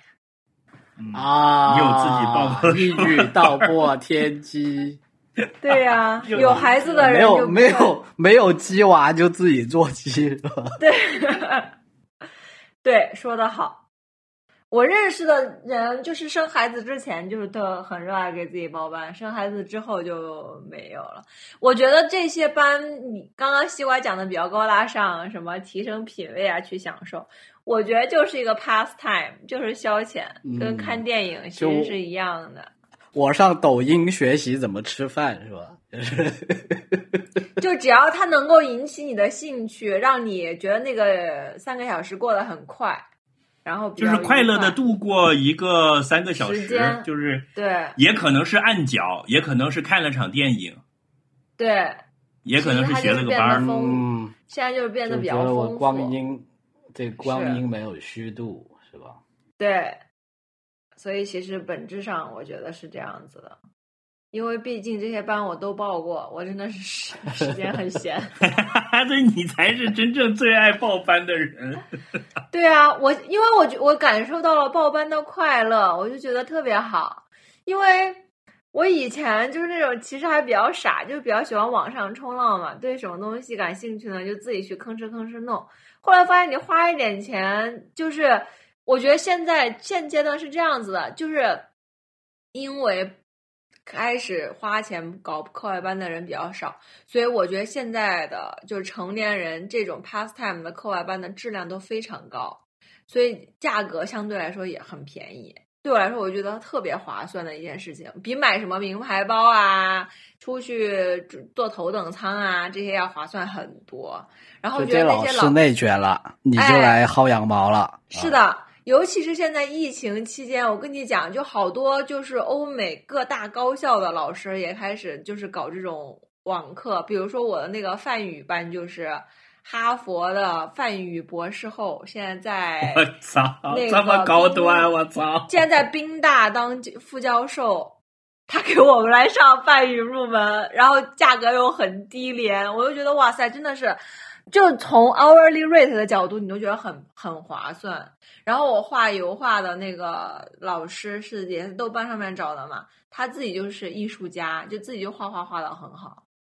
然后他教的东西呢，那个角度也很很有意思，所以就是然后说实话，真的价格不算高，就以以他的资历和他他可的见能一半是出于爱好，对吧？对，他是他也跟我聊，就是说他不，嗯，就觉得这样比较享受，而且他自己，比如说他会说我想教的不超过三个人，要不然我自己太累，就他是倾注了一些心血和注意力在里面的。那那以这个来讲的话，他的这个课就真的就不算贵，其实相对来说哎但是也是在线的是吧？呃，画画是在在他家里，就是在那个工作工作室的地方有一个画画的地方。然后梵语是在线的。然后我前一段时间还上了一个关于犬类的课程，是一个那个是一个 workshop，就几节课，四节四五节课。那个老师是匈牙利大学，匈牙利的一个大学，然后那个大学是什么动物行为研究特别厉害的一个领域。然后那个老师就是专门研究犬类动物行为的，然后他就有一些最前沿的东西分享给你，就是你在北京你找什么训犬师你都学不到的，我就觉得这种东西很好玩。然后我前一段时间还发现了一个很有趣的呃网站，也是我在那个 YouTube 上看来看去发现的，叫做 Monthly 有一个网站嗯，叫 LearnMonthly.com，就是每个月都学习。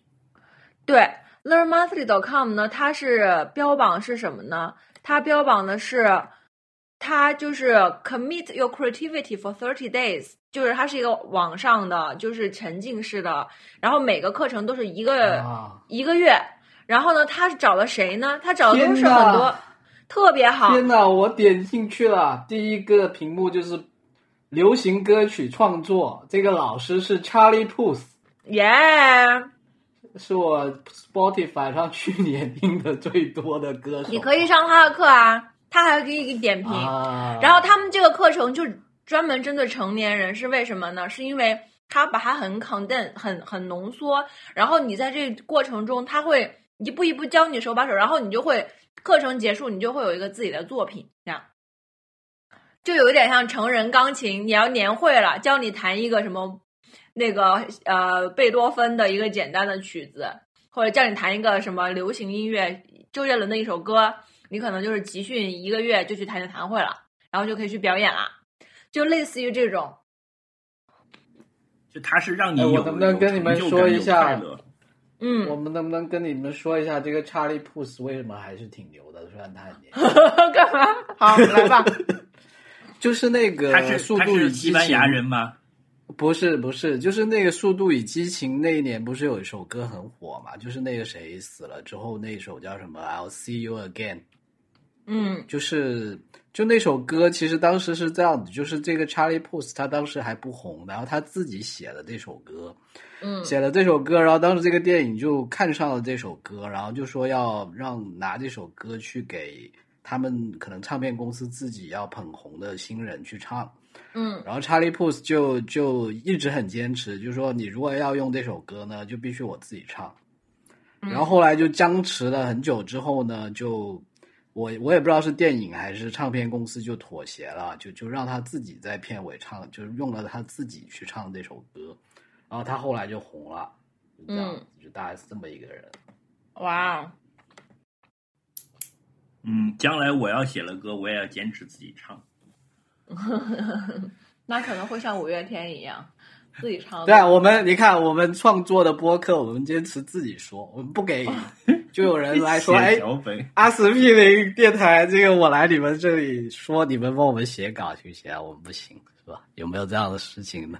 当然写稿我也我也愿意的，也是可以的，只要价钱合适。我们什么活都接，是吧？对不挑的。为了艺术，我没有底线。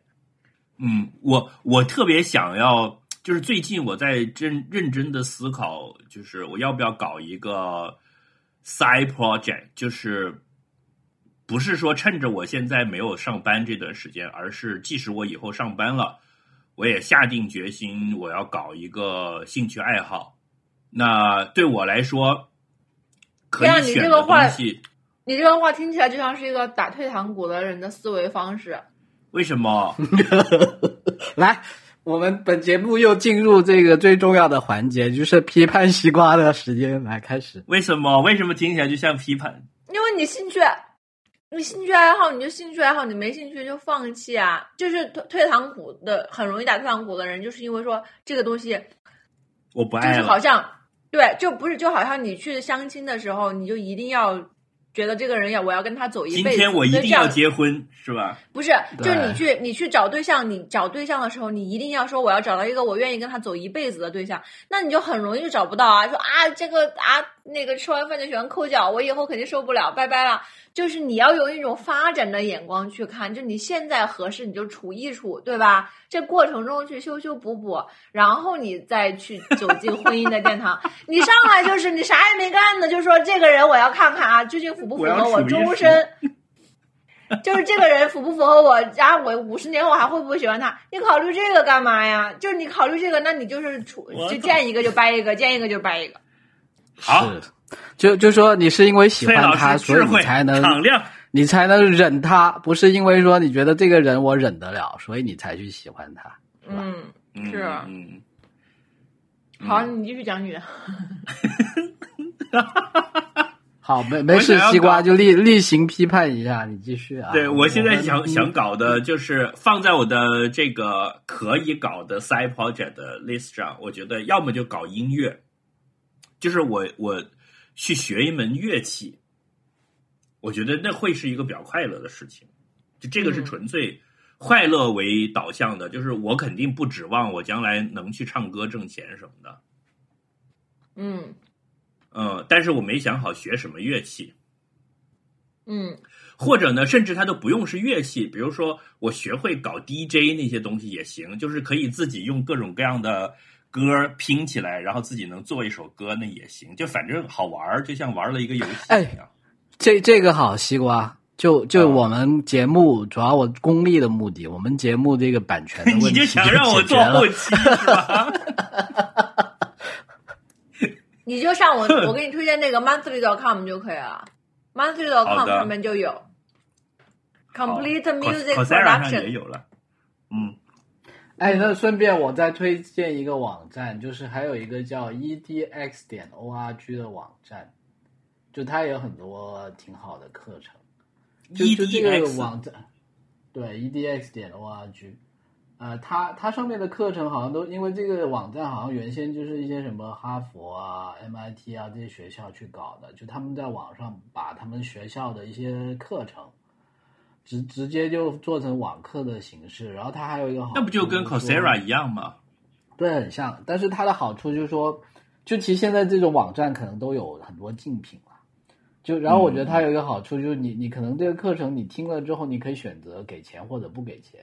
哦就就它的区别再给对钱的，对对对，而且它是这样子的，就就你你去听的话呢，你是你譬如说把它这这个课程，譬如说他他一个课程里面可能大概有十节课，每节课有两三个小时，然后还有很多 notes 啊、习题啊什么的。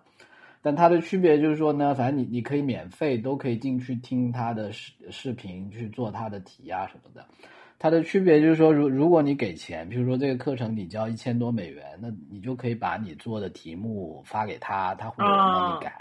然后你最后如果这些题目都做对了，他会给你一个 certificate，就就说啊，你已经上完这个课程了。但是呢，如果你说我只是纯粹来听一听，就我我也不要你帮我改作业，我也不要你给我发、嗯那就免费，就你就完全免费。所以我觉得这嗯就很好，就就很适合你觉得你是想不想嗯，这个，而而且你可以先试听嘛，相当于是你听了之后，嗯你会说啊，我真的要照要做作业了，我想认真学了，你再给钱。哎，你这个你这个又提醒我一个想讲的话题，就是关于课外班的，就是作为一个成年后资深上课外班的人，包括小时候也上过乐器班的人，其实嗯课外班就是它真的只是一个，就是把门打开，然后就是是其实你上一个小时的课外班，你每周的话，你平均要配十到二十个小时其他的时间。对对对，其实是要这样去配的这一点非常重要。就并不是说哦，我每个星期上一个小时，你每个星期上一个小时，其实就等于你每个星期至少上八个小时。对，一定要把这个前面有时间预习，算进去后面有复习，要做作业。嗯、要不然就是完全就是，所以这个跟那种成年人画画就不一样了，因为成年人画画就是在课堂上画完就走了。因为我上过两种嗯画画班，一个是一定要练习的画画班，还有一个就是去了瞎画的画画班。然后就是那个体验也是很不一样的，就很不，就是我觉得成，就是我们刚刚讲那种成年人消遣的班，它其实就是不需要课后去干什么事情的，你下次再去啥都忘了都可以。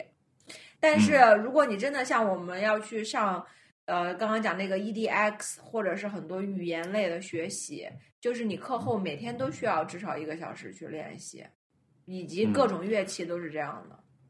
我在 Coursera 上面上那个课，我的体会就是花时间比预想的要多。就是你那门课开始之前，他告诉你说，今天的整个这个课那个视频一共是八分钟一段，有三段，你算就一共时长二十四分钟。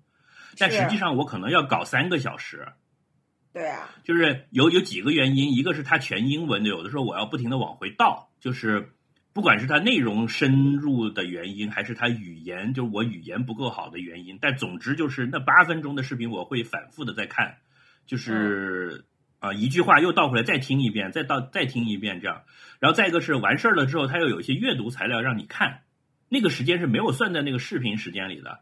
所以他就会说，今天的课时一共二十四分钟，分为三段，每段八分钟。但实际上他妈的我三个小时才能把今天的这个课弄完。就如果把作业也做上的话，就前面有阅读，然后上课，上课我又反复看，然后最后又要再有作业。哇，作业都虽然都是选择题，但是你也得花时间去算啊什么之类的，是就是所以就还挺累的。而且每次那三个小时完了之后，我就肚子饿，就明显的感觉到肚子饿，比平时 同样的时间饿的要快，就感觉能耗嚓提上来了，就像你电脑上面搞一个大东西一样，就感觉到风扇赚钱了，CPU 全力在开。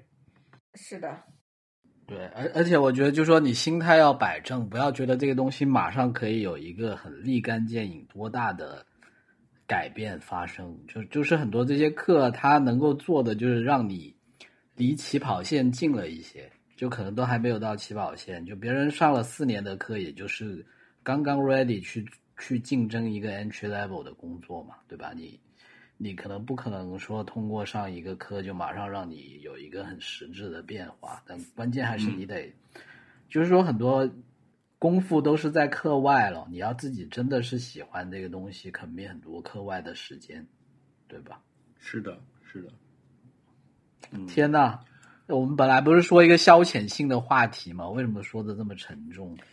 不沉重。就发我我最近现这个就是也就是消遣也是很麻烦的。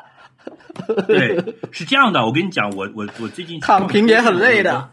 有一个大发现，就是那两本书我在书店看到了，我就默默的把它记下来。我不好意思在书店买，因为我都这么大岁数了。就我后来回来了，自己在网上下单的。就是我觉得天呐，什么书？我很好奇，叫什么书一本叫做《如何在大学里学习》。啊？就是之前有一个什么康奈尔笔记法，那个人写的，就是我觉得我这么大岁数了，一个一个老人在书店买了这么一本书，我不好意思去柜台。没有啊，西瓜，你你想，你这个是要给孩子买的，不也不是就给你的学生啊？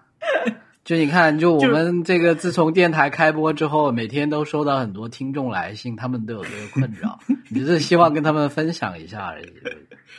呃，因为我自己是一个念书的时候其实成绩不好的人，就是我觉得我其实一直没有掌握一个高效的学习的方法，所以我就仔细的看了那本书。第二本书呢是一本日本书翻译过来的，叫《学问的门类》，这本书叫《通识》，副标题叫《学问的门类》。我觉得我应该在高中就看这本书就好了，因为你想啊，现在的学生是高考报专业。小其实大学就应家都是该看懵，逼的，你都不知道有什么专业给你选，而且你选的那个专业，你也不知道那个专业其实真正是学什么、干什么的。对啊，我觉得这哎真的本书真的太我其实好了。我只我小时候就一直在想，哎，为什么上课的时候是上语文、数学，然后物理，为什么不是上一些什么怎，么就做生意啊？怎么去 对吧？怎么去种田啊？为什么不是学那些？对，我我我跟我跟你讲啊，这个这个学问的分类门类这本书，它就分成四个大部分，就是人文科学、社会科学、自然科学和文化艺术。然后下面就是人文科学是是哲学、历史学、宗教学、语言学，就每一类它都有一个一个章节，就是介绍人类知识的一个分支。然后它会在这个里面告诉你，现在这个分支，这个这一门分支的历史是怎么样的，然后现在我们大概推进到了什么地方了，就很好。所以你如果我去报考了教育学，我就知道教育学是从什么时候起步的，然后呃发展的过程中有哪几个大家，然后现在的教育学的前沿是什么，然后如果我去大学里起源于希腊，有一个大家叫孔子，啊？差不多吧你，继续说。啊、所以就是怎么说呢？我对整个呃人类知识的总目录有了一个概念，然后对于我选择自己的方向也就非常的清楚。我觉得应该高中的时候就每个人发一本这个书，但很遗憾的是，它因为是一本日本的书翻译过来的。所以他在介绍那个文学这一门类的时候，他都是介绍的近代日本文学，然后建筑讲的是西方建筑和日本建筑，然后介绍电影的也是讲日本电影。我多么希望有一本中国的这个的书啊！就你看这个，我随手一翻，工程学，工程学从土木，然后一直到什么，最后讲到了人造卫星的原理，就是怎么样去修桥、修路、搞卫星、发火箭，你就知道你去学这个东西是走这条路的。这两本书合起来，我觉得就是一种我自己潜意识里面认为自己年轻的时候在教育方面的缺失，现在有一点在补偿，就没好好念书。今天的主题对吗？我们今天的主题就是对，那其其实课外班是不是也是你自己在想，把自己就是刚才也讲了，有一种是娱乐的，其实是是娱乐产品的替代品，但可能更更快乐、更有营养一些。还有一种是，其实你想把自己补完，补完啥？或者去走一些自己因为一些阴差阳错没有走成的路嘛。哦，就是伊娃人类补对完计划。对，但没那么没那么高深吧？在我看来是，我看来是你呃，就是你说的这两后面那本书，或者或者就是一种好奇心，对，我觉得比较像一本工具书，因为对，它是本工具书。对，因为你这个东西是补不完的，就是你只能在你自己的经验和兴趣范围内去徜徉。在我看来，就是你应该就是我我个人是从就是纯兴趣的角度，就是我觉得这个东西好玩，然后我就去学它，就然后它又我觉得就是嗯。翠翠宝，我觉得就说关系，对，看嗯看困扰你的问题是什么嘛？就你迫切需要解决的问题是什么嘛？对吧？就就就还是因人而异咯。是是是，就是就就就翠宝，你是知道你你喜欢什么样的人，对吧？你就去找这些人约会就好了。西瓜他现在很困扰，他找了一本人类学，因为他不知道 他要先从人类有能级内去人学有男，人、女人、中性人，还有真的 fluid 的人。我我是觉得是是对于某一些呃地方有一些门类的东西，我没有机会去接触，但是我其实对它很感兴趣，所以我现在想要对它有一些大致的了解。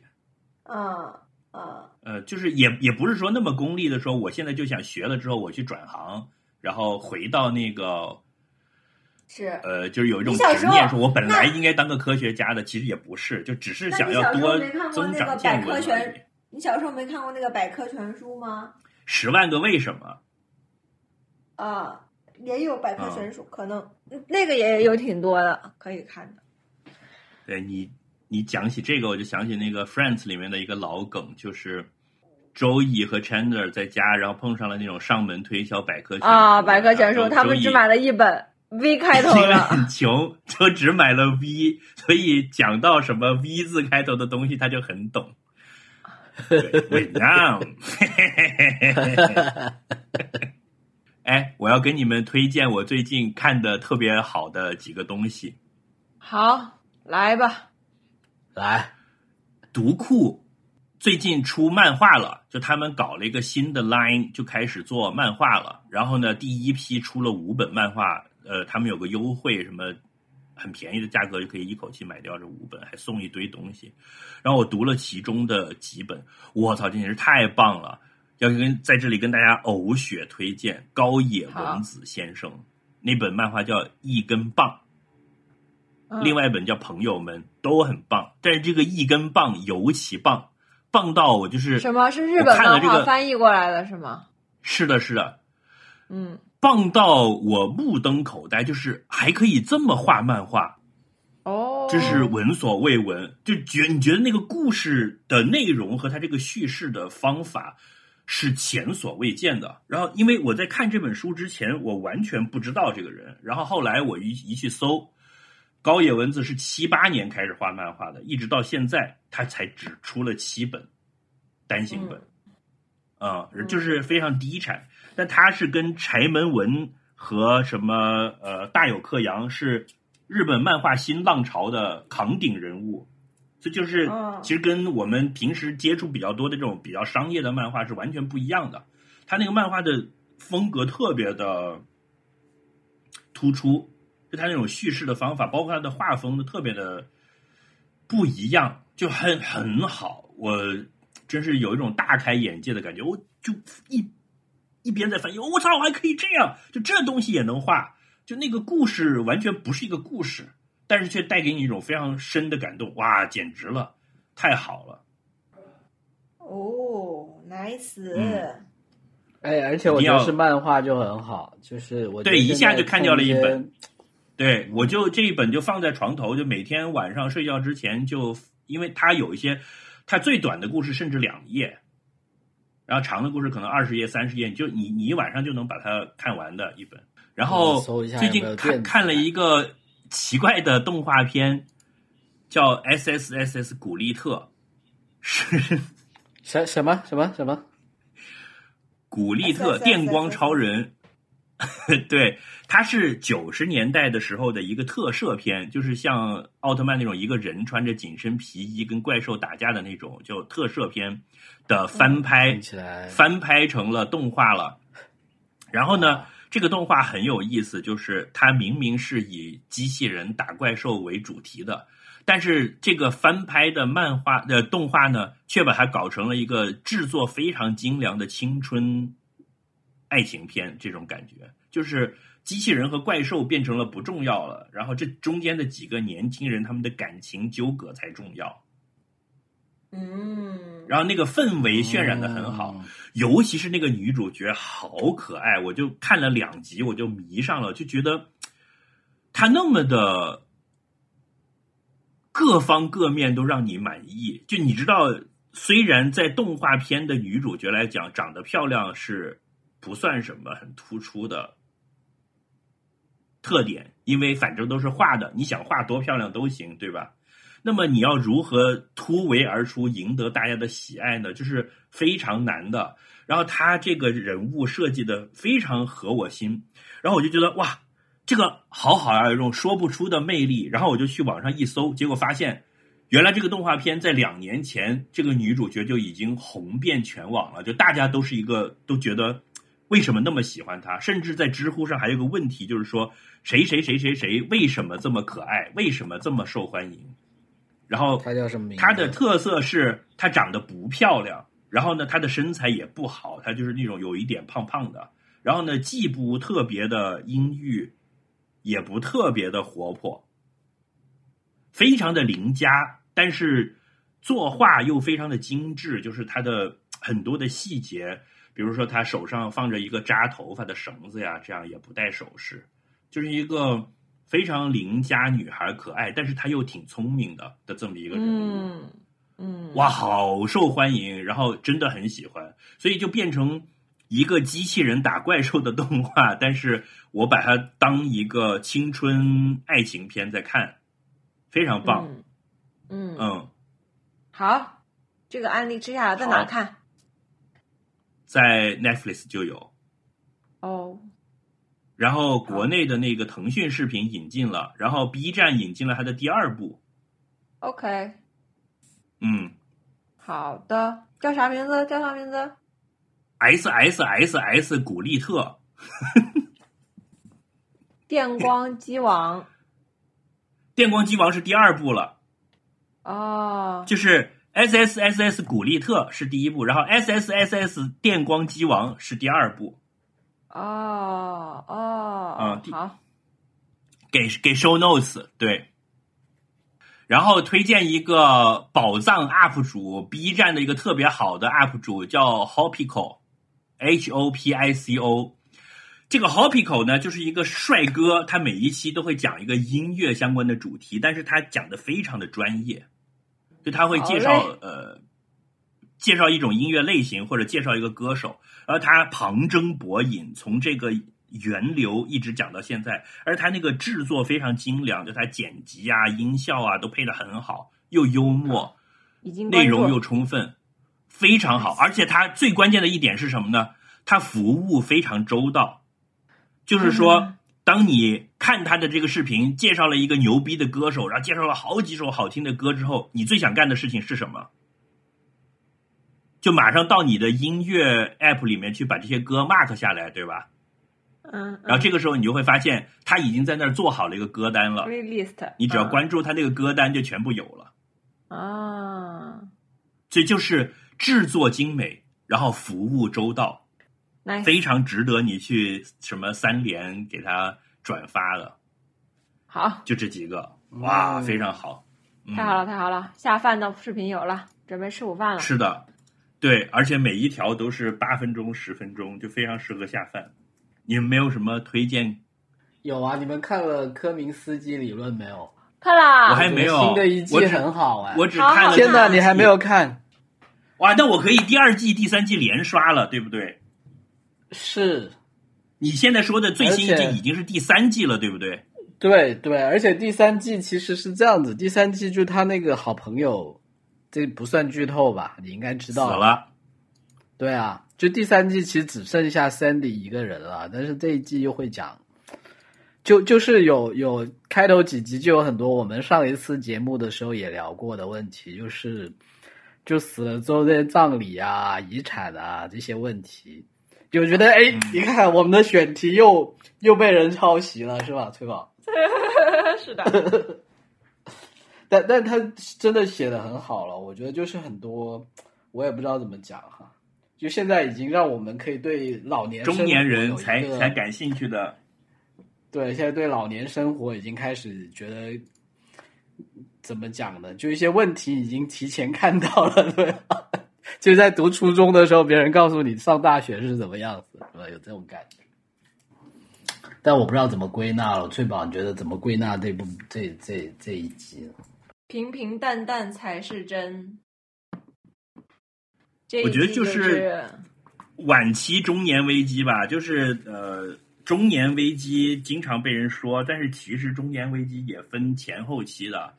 我们其实，在互联网上现在看到的更多的中年危机是年轻人，比如说二十多岁，马上要三十，要承担家庭压力的那种中年危机。呃，但但是其实以我的年纪来讲，我是接近后端的，就是觉得自己要变成老头儿要死了的那种中年危机，那不是中年危机，那是老年危机。老年危机，对。那我是遥望着后面，所以科明斯基理论可能在中国的网络语境下不红，有这个原因，就是大多数人不太还没到这个阶段。是，但因为我已经很老了，所以我能够感受到那种寒冷。Winter is coming。你你省省吧，你已经很老了。啊 哇，我要记一下科明斯基啊，我要放进我的不过待看我清单。是，不过我觉得翠宝说的对，就就是他其实还是有很多啊，到到了老年，其实还是有很多问题、很多危机嘛。就是说他真的是举重若轻了，你有那种感觉，对吧？他其实说的主题，就他说的主题都还挺沉重的，但是就他们就这些老人处理起来呢，又还是很举重若轻，所以就这个确确实是亮点。就我在看呃科明斯基理论的时候呢，我又在同时还在看另外一部片叫《Generation》，它的那个 Generation 的 T 是一个加号，就它这个剧讲的是一群中学生，嗯，就是讲的是就是那种青春剧，就是讲这些中学生里面，就是他们怎么早恋啊，然后这个啊、譬如说女学生怀孕了呀，然后师生恋啊，然后很多 LGBT 怎么去去探索自我啊，这些，就是我当时这两部剧一起看的，就有一种很神奇的感觉。就是因为科明斯基讲的是这些老年人的一些问题跟困境嘛，对吧？嗯然后呢，Generation 讲的是这些十几岁的青少年的很多、嗯很多事情。然后呢，就让我想起那时候看那个什么，就是这个杀手不太冷里面不是有一个，就有一个很很著名的问答嘛，就是说到底只是年纪小的时候生活才这么苦，还是一直都这么苦？然后那个那那个杀手就跟他说，其实一直都这么苦。就就我一突然就觉得，你看他们这些年轻人有他们年轻人的问题，老年人呢其实又有老年人的问题。然后相对之下呢，其实就是说，呃就说你说的这个中年危机，就我觉得就这个问题你自己去看，就我自己现在既不是青年又不是老年，就就你会我我就有时候会觉得说，哎呀，就比这些年轻人呢，可能我们的好处就就是怎么样怎么样，譬如没那么冲动，然后又又有一些自主权，有一些自由，然后对比老年人呢，你的好处是说啊，你的精力啊，你的这个什么都都还有，对吧？就就是你会觉得，如果跟他们去比，其实你又有很多他们的优势，对吧？但是另外一方面，就像你说的，其实中年人又是哭惨哭的最最响的一群人，因为中年人话语权最大，对小朋友都不能买自己想吃的东西。中年人为什么中年人发福？就是因为中年是唯一一个你自己想吃什么又可以买什么，又有钱去买的。不是你讲这个，你讲这个，我就想起来我我小时候一直想不明白一个道理，就是我妈老是说我挑食，就是说你这也不吃，那也不吃，你看我什么都吃。我后来现在就不挑食了，对吧？上大学的有一天我才突然采购的阶段就挑过了。对呀，菜都是他买的呀，他不吃东西他根本就不买呀。是吧？你看，这就天哪，人生的就是我。我我突然明白这个道理的那一天，我犹如五雷轰顶，你知道吗？就是感受到了一种在上游就被卡死的那种那种绝望是。啊，是中年人就是是我觉得就是判断这个人就是 power 够不够 powerful as a person，就是看他能不能决定自己这一顿吃什么。嗯，是我就可以决定我今天吃什么，我每天都可以决定。对呀、那真是太太 powerful 了。崔宝，你要去拉屎了是吗？我都拉完了，啊！又创了一个新纪录。我已经拉完屎了。好，那你有什么好东西要推荐？没有，啊，最近就是忙于学习和工作，然后上一上一次讲的那个《摩诃婆罗多》，我现在已经看到第六十几集了，就是 天呐！诚不欺我也，真的很好看，我就是还挺推荐的。好的，好的。上一期因为我还没剪完，等我弄出来了，我会把它就是放在那个里面的。呃，很好看。所以这一期我们会在嗯大概两周之后上线。我就呃因为加起来我手上的素材的话，我就可以做到至少在最近这几周做到周更。天啊，好厉害啊！鼓掌。一般一般，全国第三。嗯，嗯，听听就好了，我觉得你不要。哎，我可是熬通宵都把它上线的。你记不记得上次我就讲说，那行，我们在下次录音之前，我一定把前一期上线，对吧？不记得然后我。做到了。鬼鬼嗯，你上次是说你上次是说让我让土味那一期上线之前你要剪完那一期的。哦，对对对对对，我想起来了，嗯我想起来了。你看这个 deadline 都推了多久了？但 anyway 了，还是必须给你这个荣誉了。就起码这一次你说到做到了，是吧？好，那就这样吧。鼓励。就这样。好，那就这样。拜拜拜拜拜拜。拜拜。感谢大家的收听，哎，欢迎大家到我们的那个各大社交网站来跟我们互动，那个，跟我们社交。来。对，都写在那个 show notes 下面了，大家就高抬贵手看一眼啊。就这样。高抬贵眼。拜拜我们接下我们呃，今天我要放一首夏天的歌，因为今天真的很夏天，马上就夏至了，这是最夏天的夏天了。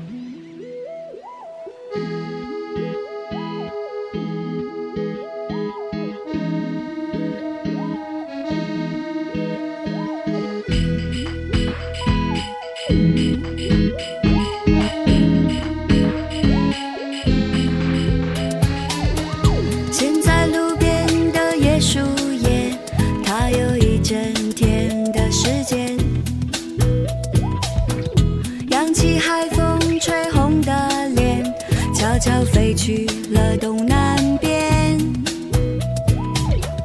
因为我们最浪漫的相片，我又冷落了直觉。原来冲动的情节就是和你